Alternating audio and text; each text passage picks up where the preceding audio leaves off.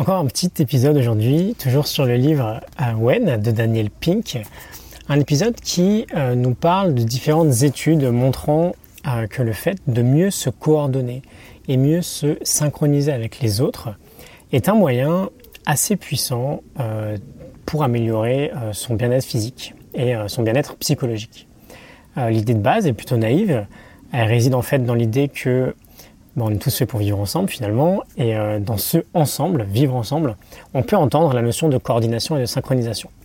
Euh, ça m'avait d'ailleurs fait penser qu'il y a une dizaine d'années, j'avais lu dans un bouquin qui parlait de mentalisme, cette idée euh, qu'en synchronisant notre respiration sur celle de la personne qu'on écoutait, ça permettait de mieux la comprendre, ça permettait d'être plus connecté à elle et finalement d'être plus empathique. Mais bref, je digresse un peu là. Ce que je voulais faire en fait aujourd'hui, c'est de partager sept types d'activités qui peuvent te faire vivre ou euh, expérimenter cette augmentation de bien-être en se synchronisant avec les autres.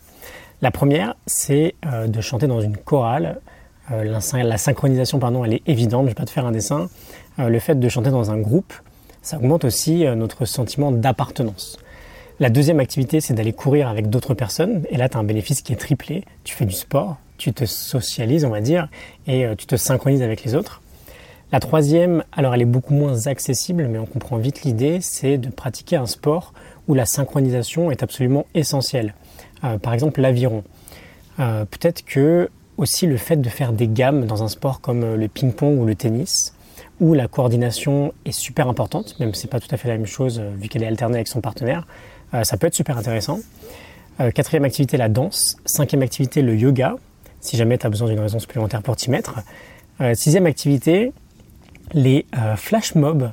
Alors, je ne sais pas trop si ça se fait toujours. C'était beaucoup à la mode il y a quelques temps. Euh, il doit y avoir des sites internet qui proposent de rejoindre ce type d'événement. Je n'ai jamais fait. Mais rien que d'y penser, euh, j'imagine que ce sentiment de synchronisation doit être super puissant. Et enfin, septième activité, l'idée de cuisiner en couple. Parfois, le faire seul, ça peut être une corvée pour certaines personnes. Mais le fait de le faire à plusieurs, ça peut bah, engager cette coordination que l'on recherche. Et on peut surtout en sortir un, un repas sympa, j'imagine. Euh, voilà, donc c'était cette activité pour euh, mieux se synchroniser. Ça vient du livre When de Daniel Pink.